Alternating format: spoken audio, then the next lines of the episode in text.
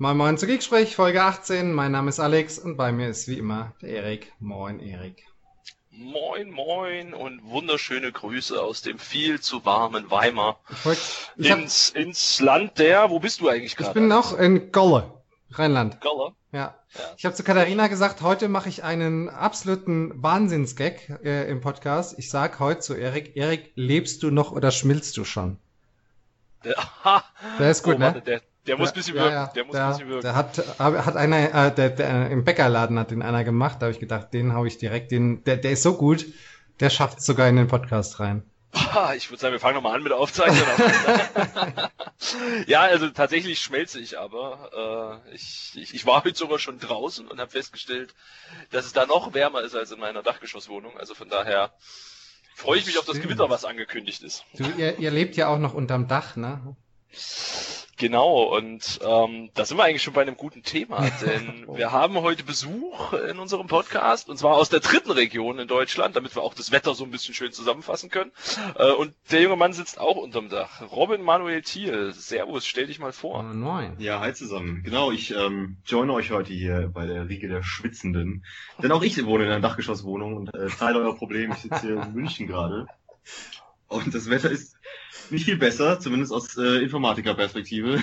Ich mag es dann doch lieber, also 5, 6, 7 Grad kühler würde ich es auch nehmen. Ja. Genau, ähm, ich bin der Robin Manuel, ich arbeite bei Microsoft. Ich bin in einem Team, was sich äh, mittlerweile global ähm, allem widmet, was irgendwo eine App hat. Das muss nicht unbedingt eine Phone-App sein, das kann aber auch irgendwie in Form von einem Bot oder ähnliches sein.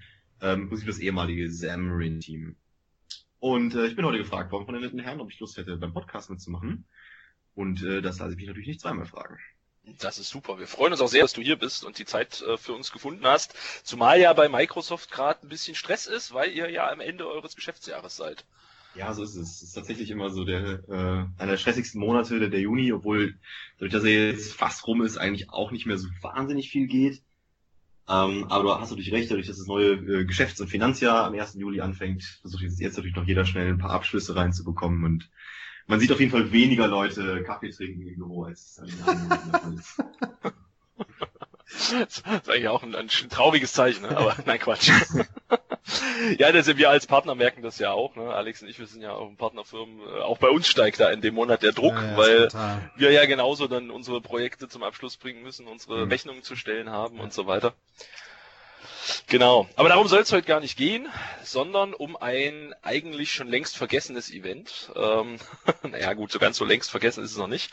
Mindestens Im Mai vergangen. gab's Vergangen ist es auf jeden Fall, ja. Im, im Mai gab es in Seattle ein Event, die Microsoft Build. Und unser Ziel heute ist einfach mal so einen Überblick zu gewinnen, was ist da eigentlich announced worden? Ist das überhaupt interessant für uns, für unsere Zuhörer, für euch? Ähm, was gab's da? Was wird's geben in Zukunft? Und ja, da Alex und ich dort nicht waren, haben wir uns gesagt, wir holen uns noch jemand Drittes, der auch nicht da war, der aber immerhin näher an der Quelle sitzt.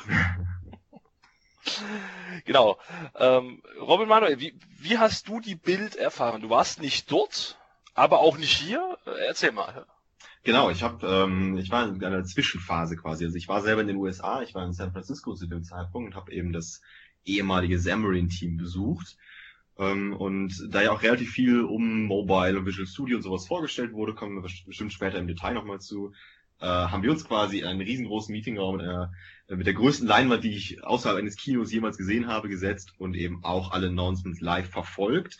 Und das Schöne war, dass wir gleichzeitig unseren internen Team-Chat auf hatten. Also wir haben eine eigene Microsoft Teams-Gruppe, ähm, so ein bisschen vergleichbar mit Slack, wer sich damit noch nicht befasst hat, äh, wo man äh, wo wir eben diese Announcements halt unter Microsoft direkt diskutiert haben und direkt irgendwelche Screenshots von den, von den Slides und sowas hin und her geschickt wurden. Denn man glaubt es kaum, aber die Geheimnistuerei ist auch mittlerweile bei Microsoft in den eigenen Reihen wahnsinnig hoch.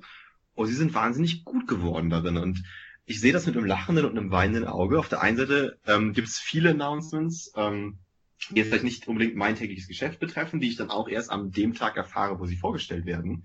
Auf der anderen Seite finde ich es aber auch irgendwie schön, wenn, wenn Blogs und Foren nicht vorher schon mit irgendwelchen Sachen überflutet werden, wo man dann nachher bei den Kinos einfach nur noch mitnickt und irgendwelche Häkchen setzt, sagt, ah ja, okay, das war ja vorher schon bekannt. Ähm, und das war eigentlich immer ein ganz spannendes Erlebnis, weil wir eben mit vielen verschiedenen Gruppen in diesem Raum zusammensaßen und jeder wusste halt schon so ein bisschen was von seinem täglichen Bereich. Ähm, und man konnte dann halt natürlich direkt da vor Ort diskutieren, Sachen ausprobieren und äh, mit den Leuten reden, die vielleicht auch schon das in dieser zwei, drei Tagen früher wissen als man selber. Und das war eigentlich eine sehr spannende Erfahrung, das so quasi in, in dem engsten Fanumfeld, was man sich irgendwie vorstellen kann, äh, zu schauen und trotzdem nicht live dabei zu sein. Da gab es einen ziemlich witzigen Fun Fact äh, oder eine ziemlich witzige Aktion von Apple in, in diesen Tagen. Habt ihr das mitbekommen, dass es bei Apple einen Bericht gab intern, der unter NDA war, wo es darum ging, wie man äh, mit, mit Leaks umgehen soll als Mitarbeiter äh, von, von dem Unternehmen und dieser Bericht wurde geleakt, also der Bericht über das Leaken wurde geleakt. Fand ich ziemlich witzig. Haben die natürlich auch, auch wieder nicht gar nicht so geil äh, gefunden da, aber ziemlich, ziemlich spooky dann. Da ja. läuft's also nicht so gut. Wo ich aber tatsächlich manchmal frage, ob nicht so einige von diesen Leaks mittlerweile wirklich als Marketinginstrument genutzt ja, werden. Klar, auf jeden Fall. Das klingt, das klingt immer gut, wenn man sagen kann, boah, da wurde was geleakt. Ne? Also früher ja, hat man genau. halt gesagt, wir haben es veröffentlicht, ähm, aber heute klingt ja. das schon deutlich anders, wenn man sagt, geleakt. Ja, was ich spannend fand, ähm, ich habe das Ganze so am, am Rande verfolgt, aufgrund der herausragend tollen Zeitverschiebung zwischen Deutschland und Seattle, äh, war das ja alles so versetzt, dass man ne, das nicht so richtig live mitverfolgen konnte. Äh, also schon, aber man hat ja auch noch zwischendurch zwei, drei andere Sachen zu tun. ähm, ich habe mir dann versucht, tatsächlich auf den einschlägigen News-Seiten und den ganzen Microsoft-Blogs irgendwie einen Überblick zu verschaffen. Und was mich ehrlich gesagt umgehauen hat, war die Fülle. Also gefühlt habe ich noch nie von der Bild so viel Zeug gehört, wo ich für mich gedacht habe, oh, das ist interessant. Ne? Also sonst war für mich Bild immer so ein, naja, sollen die Entwickler halt mal spielen gehen. Und dieses Jahr gab es echt so viel Zeug. Äh, und, und einfach eine Masse in einer Breite der Hammer. Wie war das für euch? Ja, es ist ja so ein bisschen ähm, auch so die Haus- und Hof-Konferenz von Microsoft geworden. Ich erinnere mich auch so noch an die Zeit, wo das eine reine Entwickler-Konferenz ähm, war und eine reine Entwicklerveranstaltung. Und ich hatte das auch diesmal so, dass ich dachte, hey, es ist aber erstaunlich viel Windows 10 zum Beispiel drin, wo jetzt vielleicht, äh, was, was vielleicht nicht, nicht 100% sich ähm, an Entwickler richtet. Oder es wurden es wurden neue Cortana-Geräte gezeigt und so Geschichten. Also ähm, ich fand es auch sehr, sehr, sehr spannend und ich fand auch die Breite einfach faszinierend. Das ist eben nicht, äh, früher wurde eigentlich immer nur Visual Studio von A bis Z gezeigt und heute haben wir wirklich für IT Pros, für Developer überall was dabei gehabt. Ja. Ja, man merkt es ja immer mehr, äh, auch bei anderen Messen, ne? wenn du dich mal erinnerst, so die zwei Keynotes der Technical Summit, was ja auch äh, die größte deutsche Messe ist, also die größte Messe von Microsoft in Deutschland, sagen wir es so rum. Stimmt das ja, ne, oder? Ja, genau. Ja, ja, ja, ja ähm, da war ja auch also äh, eigentlich äh, der größte Teil Donovan Brown gewesen, ne? äh, mit äh, sehr, sehr viel DevOps Zeug. Ja. Ne? Und das ist ja, ja also gerade jetzt die Technical Summit war ja in der Vergangenheit, würde ich sagen, tendenziell eher eine IT-Pro-Messe als eine Entwicklermesse gewesen. Also so der generelle Trend, merkt man, geht schon auch stark dann auch Richtung DevOps. Ja, es schmilzt ja auch immer mehr zusammen. Also es gehört ja auch heute, muss vielleicht auch ein Entwickler mal in der Lage sein, zumindest irgendwo in der Cloud mal eine Maschine hochzuziehen, sich dagegen zu verbinden. Ja. Aber diese Rollentrennung ist natürlich noch irgendwo da, aber gar, lange nicht mehr so festgefahren, wie es vielleicht noch vor fünf, sechs Jahren der Fall war. Ja, ja. ja und, und Erik und ich äh, habe ich neulich gesehen bei äh, einem IT-Camp. Erik, du hast auch Visual Studio auf deinem Client installiert, oder? ich habe eher ungewöhnlich. Sowas, ja, das, das, ganz ehrlich, da hätte ich auch vor drei, vier, fünf Jahren, vielleicht sogar vor zwei Jahren, hätte ich noch jedem erzählt, der mir gesagt hätte, hey, du machst irgendwann mal Visual Studio auf dein Notebook, hätte ich gesagt, ja, nee, ist klar. Ja, äh, als nächstes lerne ich Java nochmal. Ähm, das, äh, mittlerweile brauchst du es halt. Ne? Ich mache ja. viel Azure und Azure Templates in Notepad++ ist halt echt nicht so der Spaß, ne? Mhm. Dann kommst du halt im Visual Studio oder ein äh, Visual Studio Core oder ähnliches, das ist dann schon ganz cool und da bin ich mittlerweile auch bekennender Liebhaber von.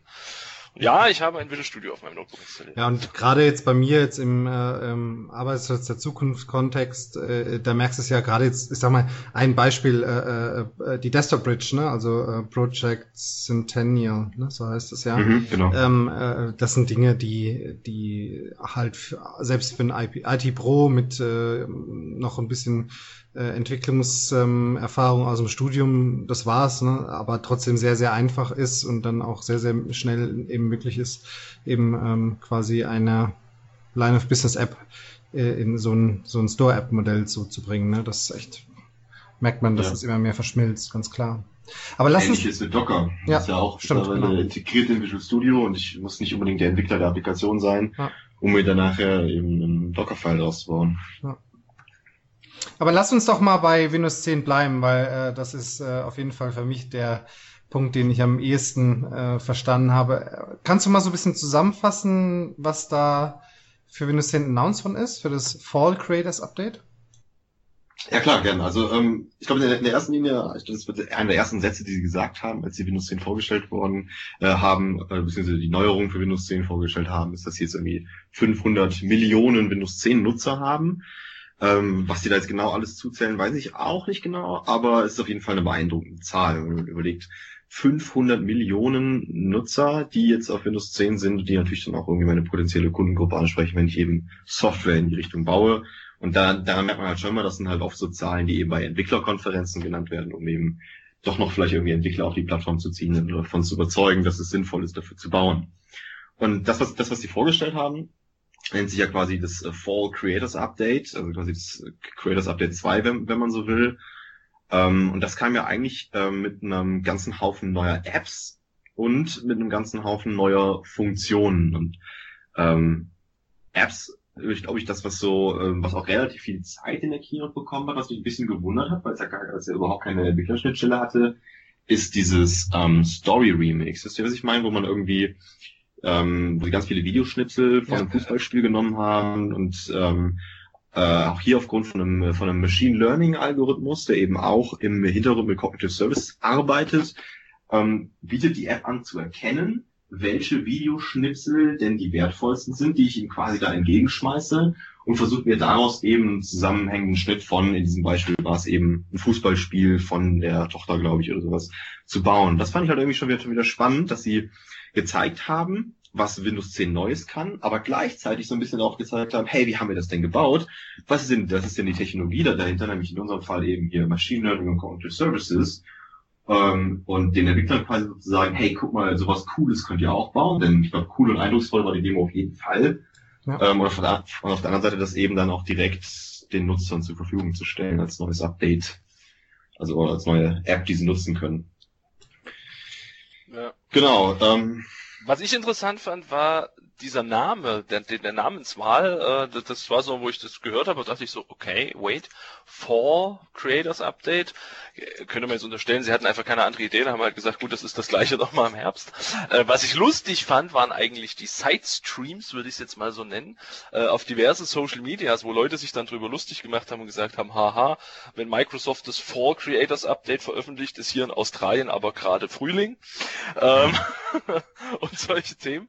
Das fand ich echt ultra lustig, was einfach allein dieser Name schon an, an äh, Social Responses verursacht hat und, und wie viel das da diskutiert wurde, warum man das jetzt Fall nennt und in, in, in Europa sagt man ja nicht Fall, sondern Autumn und lauter solchen Mist, ne, über einen Namen, da hat da keiner auf die Features geguckt, haben sich wirklich alle nur über den Namen lustig gemacht.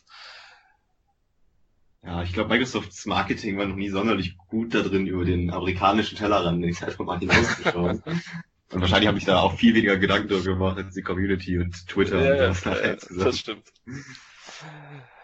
Cool. Ja, wo wir gerade schon bei Namen sind, da haben sie ja auch ein bisschen was angekündigt, ne? Also zumal auch zu diesem ganzen Release-Zyklus und Co. Kannst du das nochmal kurz zusammenbringen, was sie da alles erzählt haben?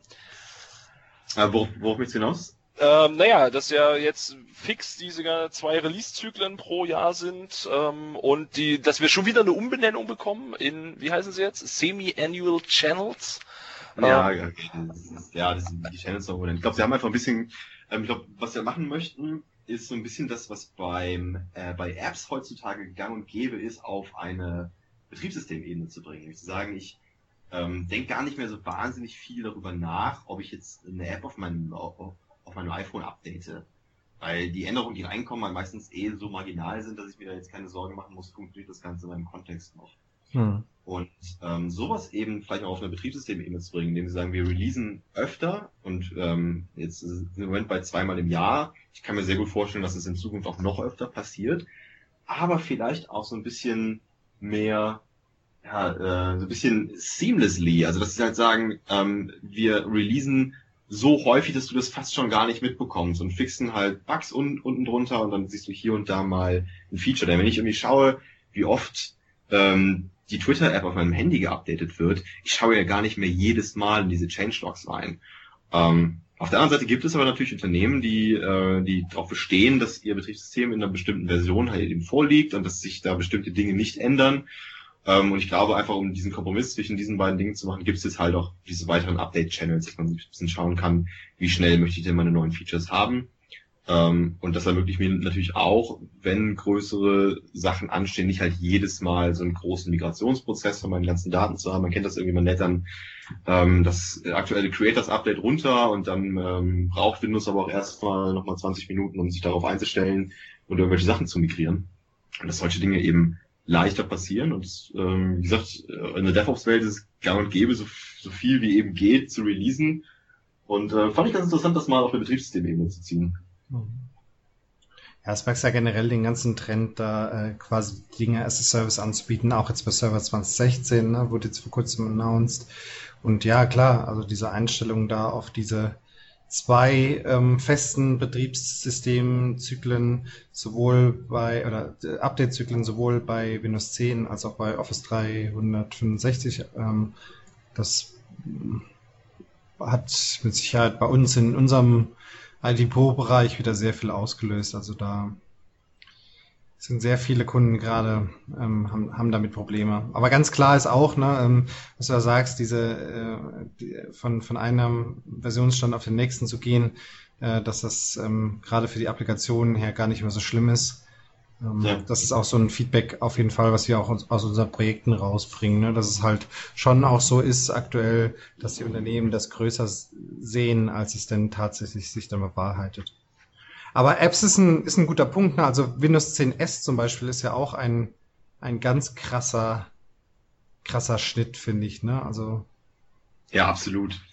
Ähm, das Witzige fand ich, als ich Windows 10S gesehen habe, sie haben das ja ähm, in einem Education-Kontext vorgestellt. Und ich habe es gesehen, der erste Gedanke, lustigerweise, der mir in den Kopf geschossen ist, ist, meine Mom braucht das. das ist das Windows, was meine Mutter auf ihren Laptop installieren möchte. Ah. Sie kann oh ja. es nicht kaputt, sie kann es nicht kaputt machen. Sie kann keine Toolbars installieren. Das Ding wird nicht langsamer.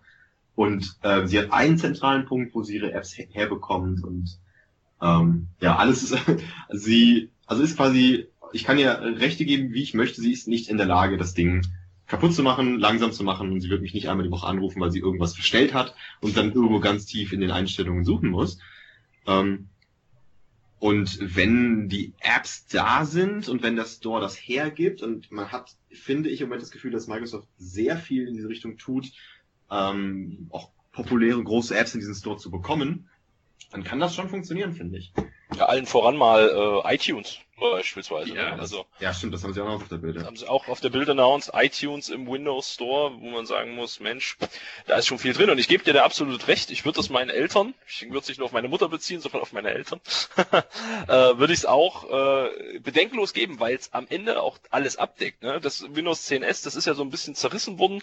Äh, ja, aber da kannst du ja dann gar nicht mehr. Ja, muss ich aber auch nicht. Was machen denn meine Eltern mit einem Notebook? Äh, die gehen ins Internet, die machen vielleicht ein bisschen online Online-Banking, wobei ich mir da noch nicht mal sicher bin. ähm, und dann wird mal ab und zu Candy Crush gespielt oder ne, irgendein Browser-Game oder irgendwas und dann wird vielleicht für den Urlaub was gesucht. Also das Hauptsächliche beschränkt sich auf den Browser, auf Office, ist kein Problem, gibt's auch als App und das ein oder andere Kleinigkeit und die finde ich eigentlich alle als App und wie du sagst, Toolbars äh, und die Kernaussage, ich habe nichts gemacht, aber irgendwie geht's nicht mehr. äh, ich glaube, die kennen wir alle zu Genüge. Ich erinnere mich da mal so schön an so einen Spruch, der vor Weihnachten irgendwie durchs Netz ging. Ne? Und Jesus sprach, kehret heim zu euren Eltern und behebe die Computerprobleme. Ja, genau, so, so, ja, so ist es leider, so ist es leider. Also für alle, also für alle, äh, vielleicht fasse noch einmal ganz kurz zusammen, für alle die, die jetzt vielleicht äh, mit Windows 10 S äh, nicht, nicht verstanden haben, was es dabei geht, ist also ein äh, Windows-Betriebssystem, das nur mit Apps kann und die ganzen Windows 32 Applikationen eben nicht darauf lauffähig sind. Ähm, was, was war denn mit dem iTunes Store? Das äh, habe ich nicht mehr so präsent. Was haben Sie da gesagt? Also ich hab, weiß nur noch, iTunes Store is coming to Windows oder Apple iTunes is coming to Windows Store. Wie weit genau. ist da genau? Also das, das war im Endeffekt auch die, das, das Announcement. Okay, ah, okay, dann habe ich ja doch nicht so viel vergessen. Also samt Apple Music, ja. äh, Funktionalität und Support auch für Anbindung von iPhone und andere Apple-Geräte und Co. Das, das ist, natürlich, glaube ich, eigentlich das Spannende, dass damit natürlich auch ja. das Treiber-Paket kommt, womit ich dann auch mein, mein iPhone an meinen Windows 10 S-Rechner anstecken und synchronisieren kann. Ah, okay. Genau, weil das ist ja heute tatsächlich so dieses Thema. Ne? Also A, du musst iTunes installieren und das ist ja gerade vielen Businesskunden ein, ein Dorn im Auge. Auf jeden Fall. Äh, weil, weil iTunes ja so eine not managed App ist am Ende, die ich, oder in, das ist ja nicht mal eine App, sondern es ist ja eine Applikation, die ich, ich glaube, niemand, muss. Ich glaube, niemand will iTunes installieren. Nee, aber, nee, nee, nee, aber alle brauchen es. Halt. Ne? Ja, genau. Und wenn du das jetzt einfach als App, da kannst du theoretisch auch sagen, pass auf, ich gebe dir die App und äh, dann kannst du dein iPhone einrichten und theoretisch kann ich sie hinterher wieder wegnehmen im Business-Kontext und halt gerade klar angesichts von Windows 10S, ja, wie willst du es sonst machen? Und wenn dir dann die Apple-Jünger gleich wieder ins Kreuz springen und sagen, jetzt geht das nicht mehr, jetzt ist es schlecht, wäre das natürlich auch ungünstig. Ja. Ganz, ganz wichtiges Thema, ja. Es gab ja noch so ein paar andere coole Sachen. Also was mich zum Beispiel, was ich noch ziemlich, ziemlich cool fand, war OneDrive Files on Demand. Also tatsächlich zu sagen, äh, ich kann auf die OneDrive-Dateien zugreifen, ohne sie vorher zu synchronisieren und ohne den Browser zu öffnen. Ja. Sondern dass sie mir im Endeffekt direkt im, im Explorer angezeigt werden und einfach, wenn ich drauf zugreife, gibt's halt eine längere Zugriffszeit, weil sie aus dem, aus dem Netz bereitgestellt werden. Ähm, weil das tatsächlich heute ja immer noch so ein Ding ist. Ne? Ist nett, dass du da eins bis fünf Terabyte Speicherplatz hast. Nur wer kann so ein OneDrive synchronisieren? Ne? Also mein Notebook hat irgendwie 250 Gig SSD. Da wird das schwierig. Und das, das finde ich tatsächlich ein cooles Feature. Also das Lustige ist, äh, bei diesem Feature ist die Geschichte dahinter, denn dieses Files on Demand, das gab es ja tatsächlich schon mal unter Windows 7, äh, oder ich glaube sogar schon auch unter Windows 8, da hieß das dann irgendwie Shadow Files. Und im Prinzip ist es halt genauso wie du beschrieben hast, du siehst in deinem Explorer äh, alle Dateien, als lägen sie quasi auf deiner Festplatte, physikalisch liegen sie aber nicht auf deiner Festplatte, sondern der Explorer zeigt sie eben nur so entsprechend an. Und dann haben sie irgendwann, ich ähm, glaube mit dem Schritt auf Windows 10, dieses Feature wieder rausgenommen. Und bis heute weiß niemand so richtig warum weil es auch schon irgendwie funktioniert hat und nur um es jetzt halt so wild wieder einzuführen ähm, und zu sagen, hey, wir haben hier ein Feature, was irgendwie, irgendwie seit, seit zwei Jahren im Keller liegen haben, was wir damals aus irgendwelchen Gründen rausgenommen haben und jetzt wieder eingeführt haben. Fand ich irgendwie ganz spannend, dass es jetzt quasi wieder da ist. Aber es deckt ja auch noch mehr ab. Also ich kann jetzt ja sogar irgendwie automatisiert meinen Desktop oder meine, oder meinen, meinen Download-Folder über mehrere Devices synchronisieren. Das fand ich auch noch irgendwie ganz spannend. Dass es ja. eben nicht mehr sich nur auf diesen Dateispeicherort von OneDrive selber äh, fokussiert, sondern dass ich eben auch andere Orte angeben kann, die ich gerne synchronisieren möchte. Ja.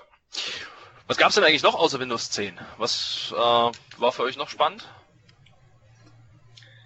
Ja, für mich natürlich super spannend, alles was irgendwie aus dem, äh, aus dem Mobile Development Bereich kommt, also, also Richtung, alles Richtung Visual Studio und, und Richtung ähm, Entwickler, denn ich bin jetzt tatsächlich, obwohl auf meinem Firmenausweis irgendwo Microsoft draufsteht, auch gerade sitze ich vor einem MacBook und ähm, bin auch großer, ja, und bin auch großer äh, Verfechter davon. Ich finde es ein wahnsinnig cooles, sehr, sehr schönes Gerät, mit dem ich sehr gerne arbeite. Bei mir hat es so ein bisschen den, den Kontext, dass ich halt äh, mit App-Entwicklern rede und auch in der Lage sein muss, iOS-Apps zu schreiben und zu bauen und dafür ist Mac Hardware nun mal die Voraussetzung. Mhm. Ähm, was ich aber merke, ist, äh, wie gut die ganzen Microsoft Services, die wir natürlich intern alle, nutzen, äh, sei es ein Office, sei es aber auch ein Skype for Business, Microsoft Teams, you name it, wie gut das mittlerweile auch eben wirklich cross-Plattform funktioniert.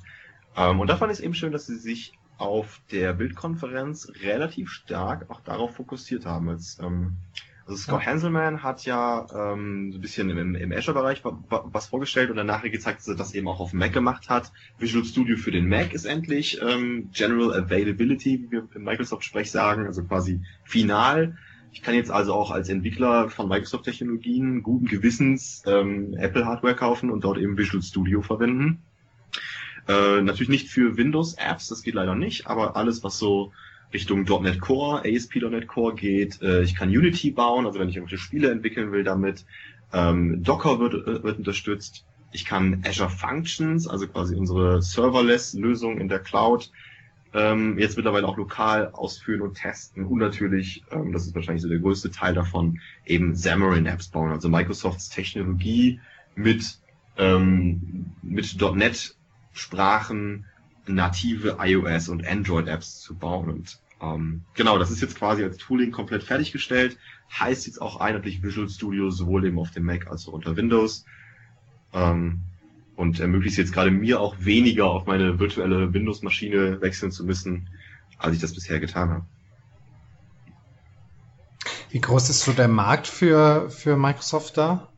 Kannst du dazu was sagen? Also ich habe da gar keine, gar keine, äh, also ist es, wenn das, oder wie hast du das vorher gemacht? Wie hast du vorher entwickelt auf äh, iOS zum Beispiel? Ja, also für iOS und Android habe ich halt vorher mit Xamarin Studio entwickelt. Das ist ja. ein bisschen die Entwicklungsumgebung, die wir die mitgebracht haben. Und ähm, große Teile dieser Logik stecken auch im Visual Studio von Mac. Also es okay. ist quasi wiederverwendet worden in dem Moment, wo Microsoft Xamarin vor anderthalb Jahren aufgekauft hat.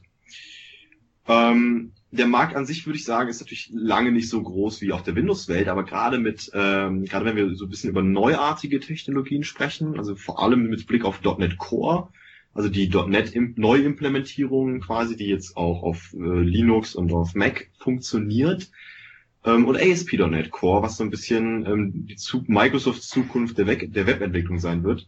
Ich glaube, damit holt man vor allem ein Publikum ab, was jetzt vielleicht irgendwie in der Uni sitzt und Node.js lernt. Mhm. Und wenn man sich da mal umschaut, ist, glaube ich, gerade sowas wie Plattformunabhängigkeit in solchen Technologien ein relativ wichtiger Punkt. Und ich glaube, dass das so ein bisschen dann sich darauf fokussiert. Und ich kann natürlich okay. trotzdem noch äh, meine Windows-Maschine benutzen, aber ich habe jetzt einfach eben die Wahl. Also es ist egal, mit welchem Werkzeug, ich als Entwickler bin ja auch irgendwo Handwerker, es ist egal, äh, mit welchem Werkzeug ich arbeite, ich kann auch immer die Microsoft-Welt damit bedienen. Und das finde ich eigentlich ein sehr angenehmes, eine sehr angenehme Freiheit, die eigentlich, glaube ich, so ein bisschen generell im Moment diesen, diese Mentalität und das Mindset von Microsoft zeigt, hey, uns ist eigentlich egal, welches Gerät du benutzt, und es ist egal, woher du kommst. Wir freuen uns natürlich, wenn du äh, mit einem, mit einem Surface hier sitzt aber wir bieten unsere Services überall an und das finde ich eigentlich einen sehr wichtigen Punkt. Auf jeden Fall, ja. Was, was gab es in dem Kosmos noch so Interessantes? Äh, weil wir schon gar nicht bei Kosmos sind. Ich habe ja was über Kosmos DB gehört. Jetzt muss ich zugeben, dass ich da voll der Noob bin und nicht mal im Ansatz verstanden habe, worum es geht. Ich mit. Äh. ja, lustig, dass du Cosmos sagst, denn das Ding heißt tatsächlich Cosmos DB. Ist ein riesen, eigentlich ein riesen Announcement gewesen, haben die auch relativ viel Zeit rein investiert. Und es ist, so wie wir das nennen, die erste Datenbank, die wirklich nativ in der Cloud geboren ist. Klassischerweise, ähm, also es ist ein Datenbankservice in Azure. Und klassischerweise ist es ja so, dass, äh, dass wir in Azure immer schon Services angeboten haben, von bestehende Datenbankanbietern. Das kann zum einen unser eigenes Inhouse Microsoft SQL sein, es kann aber auch Sachen gewesen sein wie eine MongoDB, also eine Datenbank, in der man Dokumente speichert und nicht unbedingt strukturierte Daten in Tabellen, wie man das klassischerweise kennt. Ähm, das können aber auch Datenbanken für äh, Graph APIs sein, also wo ich Elemente definiere und definiere, in welcher Art und Weise diese miteinander verknüpft sind. Klassisches Beispiel ist so eine Freundesliste bei Facebook. Das sind Daten, die sind in einem ganz bestimmten Format dann gespeichert ähm, nämlich in einem Graph-Format. Und was Cosmos DB jetzt macht, ist im Prinzip all dies zu vereinen in einem einzigen Datenbankmodell und gleichzeitig ähm, absolute Flexibilität und Skalierbarkeit anzubieten. Denn was sie tun, ist zu sagen, ich habe mit Cosmos DB einen Service, der ist dafür da, meine Daten zu verwalten. Und es ist egal, welches Format diese Daten haben. Also ich muss es als, muss es als Entwickler festlegen, wenn ich die Datenbank erstelle. Aber ähm, unterstützt wird eben alles. Also es kann so ein klassisches Key-Value-Model sein, es können Dokumente sein, es können normale Tabelle, also normale tabellarische Daten sein oder Graphdaten. Und die, und die Art und Weise, wie ich mit dieser Tabelle spreche, unabhängig davon, welche Daten da drin liegen, ist immer dieselbe. Wir unterstützen ein riesengroßes Set an vorgegebenen APIs, das ist äh, Sachen wie Table Storage oder SQL, das wir schon vorher drin hatten, unterstützen aber auch Sachen wie Mongo, was ja auch äh, aus der Community kommt, Gremlin für Graphdaten und so weiter. Und das Schöne ist, dass mir wahnsinnig viel Arbeit abgenommen wird mit dem Ding. Ich schmeiß die Daten da rein, die werden automatisch in, indiziert. Ich kann wirklich per Mausklick auswählen, wo auf der Welt diese Daten verfügbar sein sollen und Cosmos DB kümmert sich äh, wirklich in Sekundenstelle darum, dass diese Daten an verschiedenen Standorten repliziert werden sollen.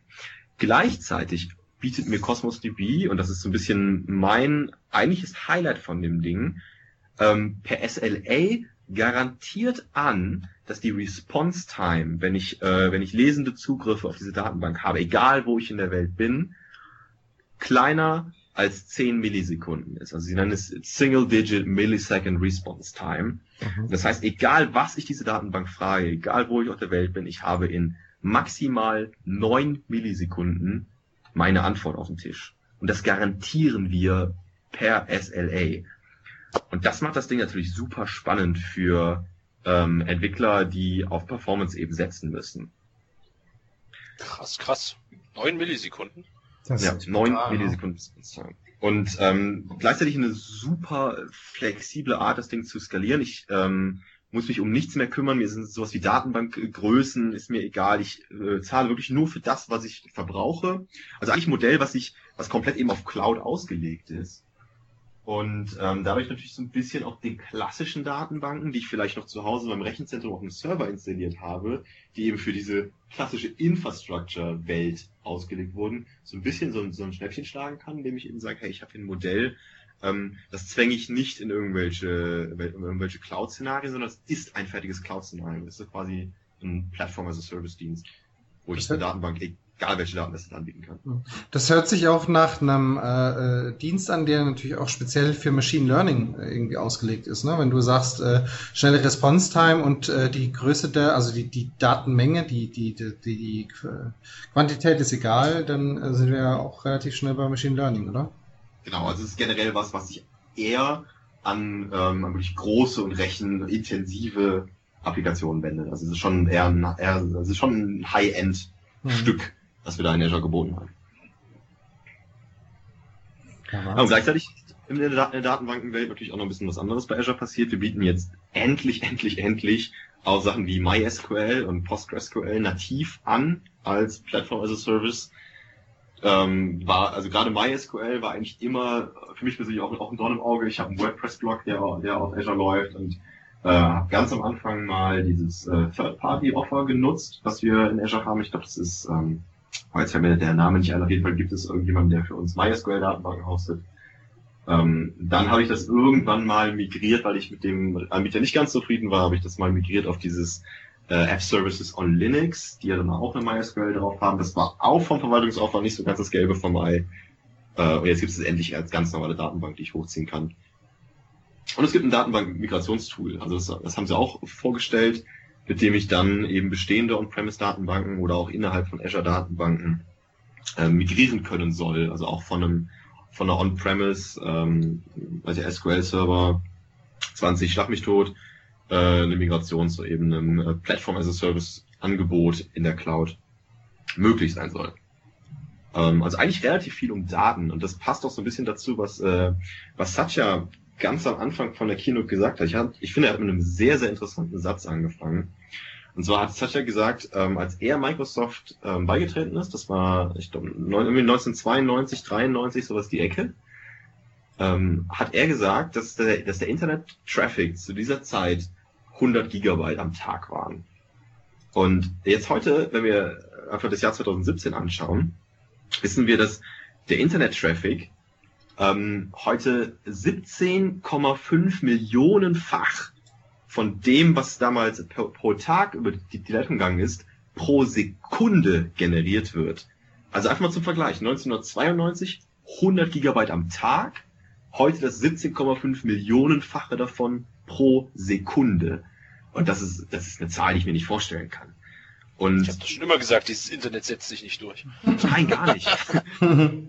Aber obwohl es sich nicht durchsetzt, sind 90 Prozent von allen Daten, die jemals auf der Welt generiert wurden, innerhalb der letzten zwei Jahre generiert worden. Ich glaube, das zeigt so ein bisschen die Wichtigkeit auf, warum so viel im Moment über Daten, sei es moderne Datenbanken, ähm, alternative Wege, Daten zu speichern, Big Data oder Sachen wie, wie Machine Learning, also was machen wir eigentlich aus diesen ganzen Daten, so sehr an Relevanz gewonnen hat. Weil ähm, allein wenn wir uns mal vorstellen, wie viele, äh, wie viele Petabytes ein, ein autonomes Auto generiert, wenn es irgendwie einen Tag lang durch die Gegend fährt, was eine Menge an, an Sensordaten sind, die aufgenommen werden und die müssen dann ja auch, die müssen ja irgendwie verarbeitet werden, die müssen auch irgendwo gespeichert werden und ähm, ich glaube, dass das eine der ganz, ganz, ganz wichtigen Themen der nächsten Jahre sein wird. Absolut, ja. Also ich glaube aus diesen Zeiten, wo wir uns über CPU und RAM irgendwie als Flaschenhälse der Welt und über Netzwerk. Also Netzwerk in Deutschland ist, glaube ich, immer noch ein Thema. Ich glaube, da haben wir auch einfach noch ein bisschen was nachzuholen. Vor allem im ähm, ICE. Äh, ja, vor allem im ICE. Ähm, aber ne, ich glaube tatsächlich mittlerweile, und das ist auch das, was ich bei meinen Kunden mitkriege, ähm, also ob jetzt da die CPU zwei Megahertz schneller oder langsamer spielt, das interessiert heutzutage keinen mehr. Kernproblem ist tatsächlich, oh mein Gott, wir stehen vor der nächsten SAN-Erweiterung und wenn wir das machen, dann müssen wir aufs Backup erweitern und wenn wir jetzt den neuen Dienst da einführen und unsere Druckmaschinen monitoren wollen, wo wollen wir denn überhaupt die Daten hinlegen und so weiter. Also da dreht sich schon äh, unheimlich viel drum und kurz den Bogen zurückgespannt zu Windows 10. Gucken wir uns mal an, was da heute an Telemetriedaten entsteht und was wir aus diesen Telemetriedaten dank Upgrade Analytics und Co. Äh, rausholen können. Das muss ja auch irgendwo hin und das muss auch irgendwie verarbeitet, äh, analysiert und so weiter werden. Also ich glaube, Daten, ja, gebe ich dir absolut recht, das ist äh, the future. Wer hat das denn gesagt? Irgendjemand sagt, Daten sind das neue Öl. auch nicht schlecht. Auch nicht schlecht. Ja, also ich glaube, wer irgendwie so die Hoheit über Daten hat, also ging es natürlich auch so ein bisschen um äh, kompromittierende Daten und so sehr, sehr, sehr sensible Daten. Aber ich glaube, wer die, die Hoheit über wirklich gute Datensätze hat, kann da sehr, wird da sehr, sehr viel draus lesen können. Ich glaube, da wird, äh, da wird noch einiges Spannendes passieren. Jetzt muss ich mal den Hashtag nochmal nachschauen. Warte mal, was das, äh, TDI 17. Jetzt muss ich nochmal nachschauen, was das war. Ich habe die Woche was gelesen, äh, äh, so ein Tweet von vom Steffen Seibert, dem Regierungssprecher von Merkel, äh, der durchgeflogen ist. Der, äh, der Zitat war, ähm, Kanzlerin Merkel äh, sagt da auf der TDI 17, keine Ahnung was das war, äh, 50 Mbit für jeden Haushalt werden wir 2018 schaffen, aber inzwischen müssen wir in Gigabyte, äh, Gigabit denken ist noch viel zu tun. Also ja, ja, sind da ist noch viel zu tun. ganz anderen Dimensionen noch unterwegs. Ja. Ah, ja, das liebe Internet. Aber das, wie gesagt, setzt sich ja eh nicht durch. Und das ist ja auch noch nicht ganz so alt, von daher, was, was wollen wir eigentlich alle? Ah, weißt du, was mich auch mal noch interessieren würde? Ähm, deine Meinung zu dem Cortana-Thema. Ähm, ich habe also ich habe es auch nur mitgekriegt, ich bin da jetzt auch nicht drin, aber ich habe mitgekriegt, es gab ein Announcement zum Thema Cortana und die Welt mhm. hat gemacht, ach guck, die machen jetzt das nach, was äh, Alexa macht und äh, äh, IO, äh, nee, wie heißen die Dinger da? Ja, Apple, die haben es ja kurz danach auch Siri. nachgemacht. Ja. Äh, Siri heißt die genau. Ähm, also, gib mal ein Statement, was, was sagst du zu dem Thema? Ja, ähm, genau, vielleicht erstmal kurz was sie vorgestellt haben, ist im Prinzip das Cortana Skills Kit. Also dass ich genau das, was, was ich, was ich schon erwähnt und Amazon Echo eben auch kann, dass ich ähm, eine Cortana jetzt eben als Entwickler um wirkliche Skills erweitern kann.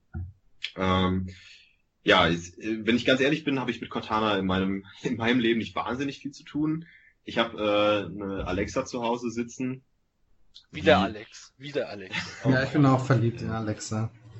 Ja, ich, ähm, es ist äh, bei es ist bei mir tatsächlich, manchmal, manchmal so eine Hassliebe. Ähm, was sie sehr, sehr gut kann und wo, wo, wofür ich sie auch nutze, ist meine Lampen an und auszuschalten. Ähm, ja. abends, wenn ich, wenn ich im Bett liege, Wecker zu stellen.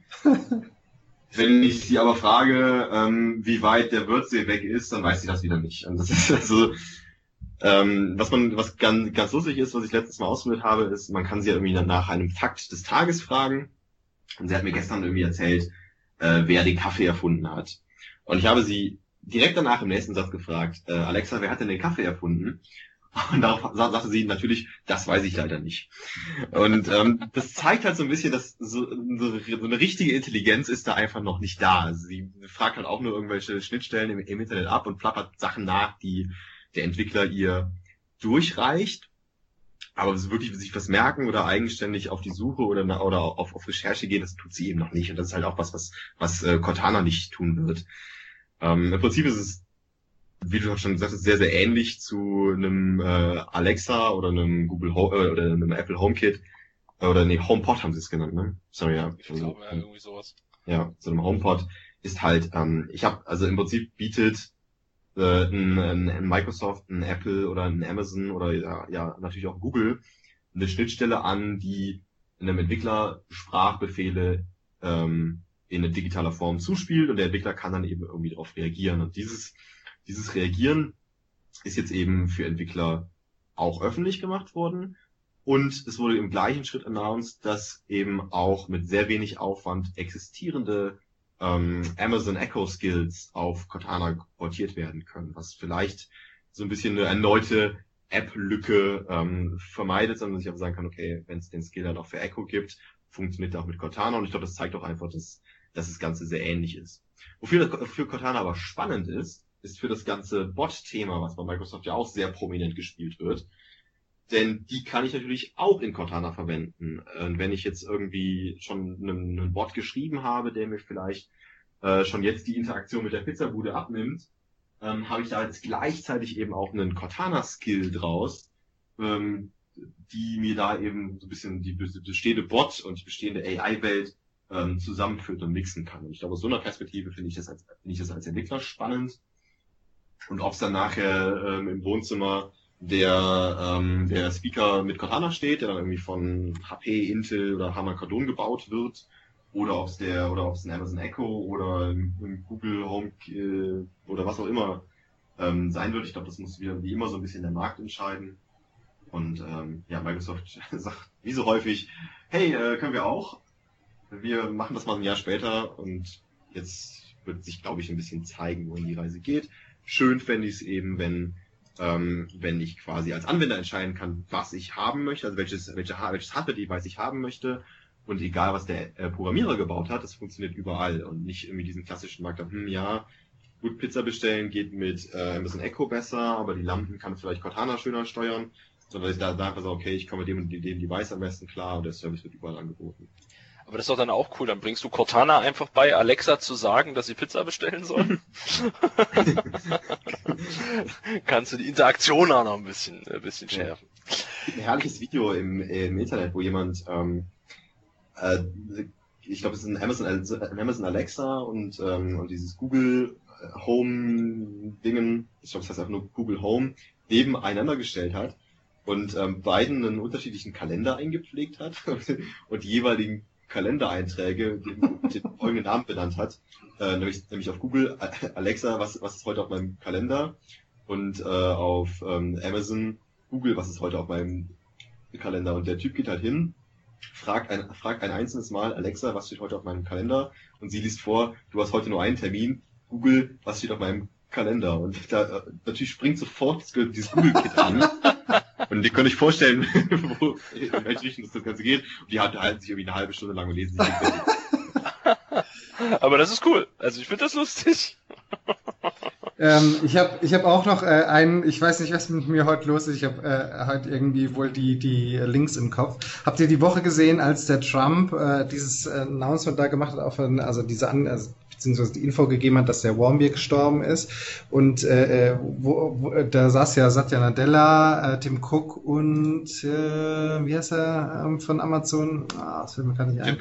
Genau, saßen dann neben mir. Ich habe den Link gerade mal ins, äh, ins Skype gepostet. Und dann war so die Subline, wenn Siri, Cortana und Alexa have no answers. Habt ihr das gesehen? Fand ich so großartig. Können wir auch mal die Show Notes reinposten. Und du siehst halt so völlige Ratlosigkeit. Es gab noch ein, ja. Ein, eine, eine Sekunde später, da greift sich Satya Nadella so an den Kopf und, und reibt sich so die Augen. Also das dann noch, zeigt noch mehr Verzweiflung aus. Aber auf dem Bild, was ich jetzt da habe, äh, da schaut Tim Cook so völlig fassungslos ihn an. So, was sagt der da gerade? Was, was war, also es war noch nicht bei dem Warmbier-Ding, sondern es war dann irgendwie davor. Ja, echt, äh, das war, war echt witzig. verrückt, verrückt, verrückt. Oh Mann. Haben wir denn noch was vergessen von den Announcements? Ich verliere da immer so schnell den Überblick, weil ja, das ist ja wir doch so bei Cortana sind. Ja. Hm, können, können wir einfach noch kurz ein bisschen über generell über AI sprechen, also ähm, ein bisschen in Richtung künstliche Intelligenz gehen, denn da ist auch noch ein bisschen was vorgestellt worden. Ähm, einmal ein neuer Azure Service, der ist Azure Batch AI Training, womit ich eben solche neuronalen Netzwerke, die ich eben, wenn ich künstliche Intelligenz bauen will, ähm, eben aufsetzen und ähm, trainieren kann. Also bisher dass ich einfach nur, das ist eigentlich nur möglich gewesen, wenn ich das, wenn ich mir da selber eine Infrastruktur für gebaut habe, das bieten wir jetzt quasi als Service an, um nämlich eben genau diese Verknüpfungen zu bauen, dass wenn ähm, Cortana mir jetzt eben heute im Fakt der Woche erzählt, wer den Kaffee erfunden hat, dass in diesem neuronalen Netzwerk dann eben eine Verknüpfung zu diesem Fakt liegt und sagen kann, wenn der Nutzer das dann vielleicht nochmal abfragt, dann kann ich diesen Fakt auch wiederholen. Auf der anderen Seite ähm, gibt ja die Cognitive Services, was so ein bisschen der, ähm, der Intelligenzgedanke von Microsoft in der Cloud ist, zu sagen, ähm, wir bieten Entwicklern eine Reihe von, von ähm, Artificial Intelligence Services, die sie ganz einfach in ihre bestehenden Applikationen anflanschen können, ohne wirklich ähm, jetzt irgendwie einen PhD in Machine Learning gemacht haben zu müssen. Ähm, und das sind eigentlich meiner Meinung nach ähm, drei interessante neue Services vorgestellt worden. Und der eine davon ist auf jeden Fall ähm, Machine Vision, also dass ähm, eine Maschine mittlerweile per API erkennen kann, ähm, was sie sieht und ich sie quasi auch trainieren kann. Heißt, ich könnte zum Beispiel sagen, dass ähm, ich als Autohersteller eine App baue, mit der Nutzer ähm, irgendein Modell auf der Straße fotografieren können und dadurch, dass ich meinen Service entsprechend trainiert hat, kann der mir sagen, was ist das für eine Automarke, was, was ist das für ein Modell, wie sieht die Konfiguration aus und vielleicht irgendwie dann wirklich den, den Nutzer schon direkt zu dem, zu dem Konfigurator weiterzuleiten oder vielleicht schon ein entsprechendes Angebot vorzubereiten, ohne dass ich eben ein Machine Learning Know-how im Haus haben muss. Also quasi ein Service, den ich eigenständig trainieren kann, indem ich da eben Bilder mit Informationen hochlade, und das Ding ist intelligent genug, um dann nachher da Services draus zu erkennen. Und dazu kommt noch ein Foto von dem, der sich für das Auto interessiert und dann gibt's direkt die Beurteilung, ob er sich das leisten kann oder nicht. Ja, best, genau, besten, bestenfalls schon. Oder wie, wie happy er, wie happy er mit, mit dem Angebot ist. Oder ob er die, ob er die Stirn gerunzelt hat, als er den Preis gelesen hat. Oder all sowas, natürlich. Ja. Ähm, und, und, was sie halt auf dieser Demo ja auf der Bild gezeigt haben, ähm, geht ja auch so ein bisschen in die Richtung. Ich glaube, sie hatten irgendwie dieses, so eine, so eine virtuelle Werkstatt halt irgendwie aufgebaut wo bestimmte Werkzeuge getaggt wurden mit bestimmten Personen, die sie benutzen dürfen und gleichzeitig so ein bisschen Gefahrenpotenzial aufgebaut wurde. Also sie hatten da irgendwie gezeigt, dass jemand kommt in den Raum, ähm, wird äh, per Face Recognition erkannt, nimmt den Presslufthammer, hat aber keine Berechtigung, diesen Presslufthammer zu bedienen und dann springt er gar nicht erst, erst an, weil es irgendwie ein IoT-Service dahinter liegt oder aber irgendwie die Baustellenaufsicht bekommt eine Warnung, wenn jemand in, äh, auf die Baustelle kommt, der keinen Helm auf hat, weil die, weil die Kameraüberwachung das erkannt hat. Also einfach ähm, das Auswerten von Bildinformationen, das tatsächlich Erkennen von, was ist das denn für ein Werkzeug, was wer in der Hand hat und hat er da überhaupt die Rechte für und sowas. Und ich glaube, das ist, ähm, das löst natürlich ähm, gerade in Deutschland immer so, so zwei verschiedene Emotionen auf. Zum einen habe ich natürlich so, wow, okay, möchte ich den ganzen Tag gefilmt werden, möchte ich, meine Daten irgendwo gespeichert werden, möchte ich, dass mein Chef eine SMS bekommt, wenn ich den Helm falsch rum auf habe. Ähm, aber, aber, auf der anderen Seite lässt sich dadurch natürlich auch ganz viel Gutes tun. Ne? Wenn ich halt überlege, dass, dass man sowas auch in ein autonomes Fahren einbauen kann und eine Kamera oder ein Auto schon lange vor einem Menschen erkennt, ob sich eine Gefahr ähm, am Horizont heranbraut oder ob es vielleicht jetzt irgendwie äh, keine gute Idee ist, zu nah aufzufahren, weil das Fahrverhalten von meinem Vordermann schon seit zwei Stunden analysiert wurde und der vielleicht jetzt nicht unbedingt der sicherste Fahrer ist, dann können das schon sehr coole Services sein. Hm. Ja, klingt, klingt spannend, klingt spannend. Schauen wir mal, was die Zukunft da noch so bringt. Also ich kann mir da auch sehr viel gute Szenarien vorstellen. Ja. Äh, ich glaub, erinnere mich auch da mal schon was gesehen zu haben in irgendeiner Demo, wo äh, eine Kamera und, und angeschlossen an diese Services beispielsweise feststellst, wenn eine Person stürzt und daraufhin eben jemanden äh, alarmieren kann, ne? was weiß ich, eine ältere Person im, im Einkaufszentrum ähm, irgendwie hinfällt oder ähnliches, ne? Ja, klar. Und das, das fand ich schon ziemlich cool, aber ja, klar, so diese Befürchtung, wenn mein Chef dann aber mitkriegt, dass ich am Schreibtisch saß und die Füße oben hatte, ja. ne?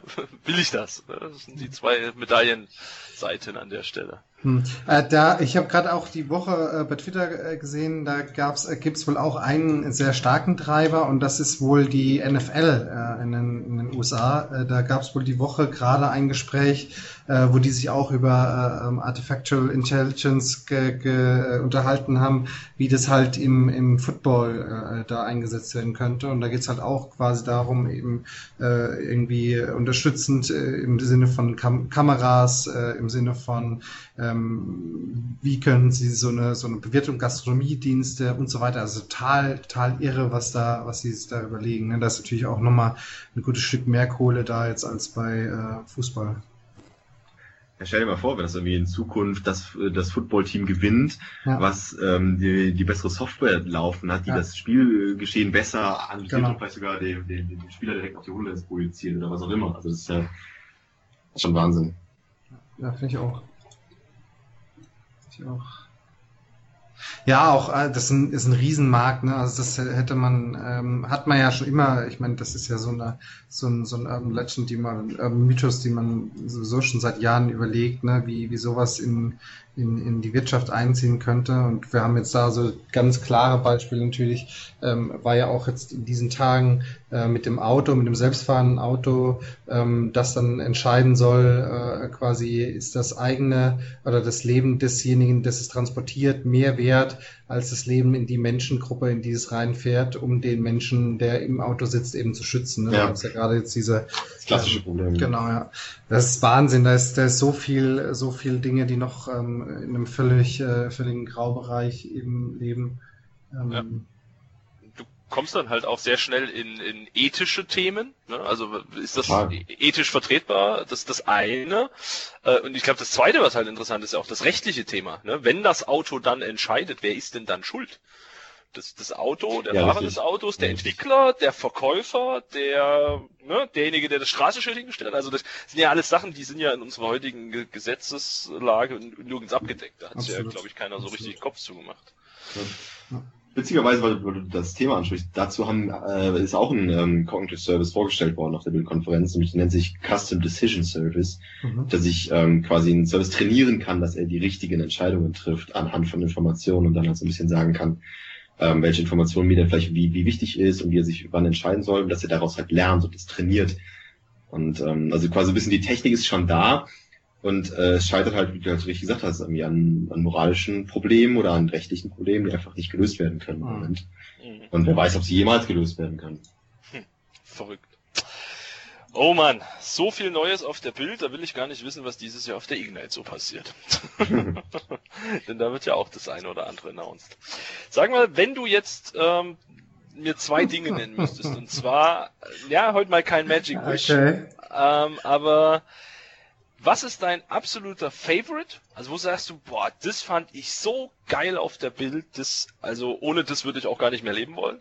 Und wo sagst du, Griff ins Klo, ging nach hinten los, geht mir nicht zu weit, äh, nicht weit genug oder hätte ich mir mehr von erhofft oder irgendwie sowas. Also so ein Top und ein Flop der Microsoft Bild.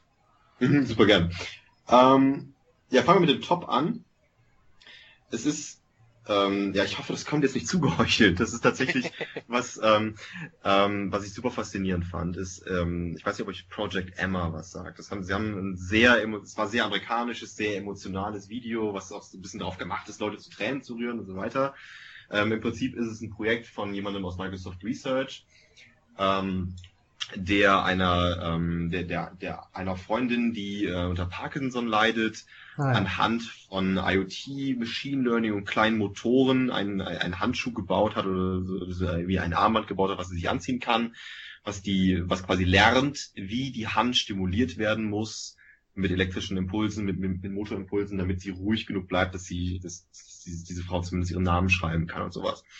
Und ähm, natürlich ist das, ist das ein Prototyp und soll einfach so ein bisschen zeigen, wo, wohin die Reise geht. Und natürlich ist es auch ein Video, was, ähm, das wäre gar nicht schön, so ein bisschen dazu gemacht ist, ähm, zu Tränen zu rühren. Aber ähm, sowas macht ähm, mich zumindest irgendwie immer stolz, mit so Technologien zu arbeiten. Und das sowas beschädigt mich persönlich immer so ein bisschen in der Entscheidung, ähm, in der IT zu arbeiten, weil ich sage, hey, damit kann neben allen Datenskandalen und Datenkrake und Abhören und hier und da eigentlich auch sehr viel Gutes gemacht werden und irgendwie eine schönere Zukunft gesteuert werden. Das fand ich eigentlich eine sehr schöne Geschichte, auch wenn es ein bisschen abseits von den, von den Announcements war. Mein Griff ins Klo, wenn du es schon so hart formulieren willst, ist tatsächlich leider Cortana. Ich ähm, habe damit nicht so wahnsinnig viel zu tun. Ähm, ich sitze zu Hause an einem, an einem, an einem Windows-PC, wo ich sie, glaube ich, noch nie ernsthaft benutzt oder irgendwas gefragt habe. Ähm, ich rede aber auch nicht viel mit Siri auf meinem Telefon und ich weiß nicht, ob diese digitalen Sprachassistenten so eine wahnsinnig rosige Zukunft haben oder ob es irgendwie nur, nur ein Hype ist. Ähm, in, Im Endeffekt ist es eine andere Art, ein, also eine alternative Eingabemethode für irgendwas. Und ich glaube, dass, ähm, auch wenn das immer als Intelligenz verkauft wird, ein, ein Cortana, ein Google Home oder auch, auch ein Siri HomeKit ist keine Intelligenz. Das ist eine alternative Tastatur. Intelligent wird mein Haus, wenn es weiß, wann ich die Lampen einschalten will, wenn es merkt, dass ich mich ins Bett lege und mir eine, einen Wecker stellt oder proaktiv fragt, ob es mich einen Wecker stellen will. Und soweit sind wir einfach noch nicht. Und deswegen ist für mich, glaube ich, auch dieses ganze Cortana und generell eigentlich dieses Personal Voice Assistant Ding nicht so ein Hype, wie ich das auch am Anfang gedacht hätte, als ich diese Amazon-Bestellung abgeschickt habe für mein, für mein Echo. Ja, das ist ja auch, ne? Also Lichtsteuern haben wir früher auch hingekriegt. Ja, Ja, aber das ist schon cool. Also ich habe das ja genau Ja, für den gleichen cool. Anwendungsfall. Ich finde es total der Hammer. Ich bin total begeistert davon. Ich möchte es nicht Aber, es aber ich gebe dir tatsächlich recht, äh, ich spreche auch nicht viel mit Siri oder äh, vorher war ich ja begeisterter Windows Phone Nutzer, bis mein Windows Phone mir quasi regelmäßig in, ins Genick getreten hat, ähm, habe ich auch nicht so viel mit Cortana geredet. Das, das Coolste war, mal jemandem zu zeigen, hey Cortana, erzähl mir mal einen Witz und dass sie dann wirklich einen Witz erzählt hat. Aber, ne, also das war jetzt nicht ja, so, aber dass die ich waren auch damit immer schlecht.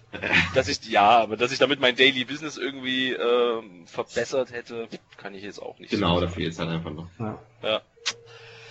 Sehr cool. Also ich glaube, Microsoft Build ähm, ziemlich viel los gewesen. Ähm, wie gesagt, ich bin jetzt sehr gespannt auf die Ignite, denn man hört ja munkeln, dass da auch nochmal das ein oder andere äh, neue bzw. Änderungen announced werden. Und irgendwie können wir uns darauf einstellen, hier am fließenden Band uns mit neuen Sachen auseinandersetzen zu müssen. Bist du bei der Ignite Zeit, Manuel? Nee, ich bin leider nicht voraus. Das Okay. zur Tech Ready? Ähm, ja, die, äh, Ah, beziehungsweise, deswegen, ne? ja, ja. genau, das, ich, das überdeckt sich ein bisschen. Und Das ist ja auch ausreichend. Ne? Wir uns Ja. nicht übertreiben. ich freue mich auch auf eine schöne Woche in Las Vegas. ja, das klingt gut, das klingt gut. Wir dürfen ja leider nur nach Orlando. Äh, Ah, das soll auch, mal, soll auch mal furchtbares Wetter sein, habe ich gehört. Ja, Florida Ja. ist, ist eine ganz miese Ecke in Amerika. Hui. Da will keiner hin. Ne? Sehr schön. Mensch, äh, Robin Manuel, vielen, vielen tausend Dank, dass du Zeit für uns hattest. Ja, Ähm, super gerne. Vielen Dank für die Einladung. Jederzeit gerne wieder. Vielleicht äh, gehen wir mal in einem separaten Podcast ein bisschen tiefer auf die ganzen Entwicklerthemen ein, ähm, Mhm. weil Alex und ich davon wirklich null Pe- Peilung haben. Absolut 0,0. Aber ich glaube durchaus interessant. Und ja, bleibt uns nur zu sagen, bleibt fleißig am Ball. Äh, wir hören uns und vielen Dank. Bleibt uns gewogen, genau. Und äh, unterstützt uns gerne mit einer Bewertung auf iTunes. Das hilft uns im Moment viel. Vielen Dank. Ciao, ciao. Bis bald. Tschüss. Danke, ciao.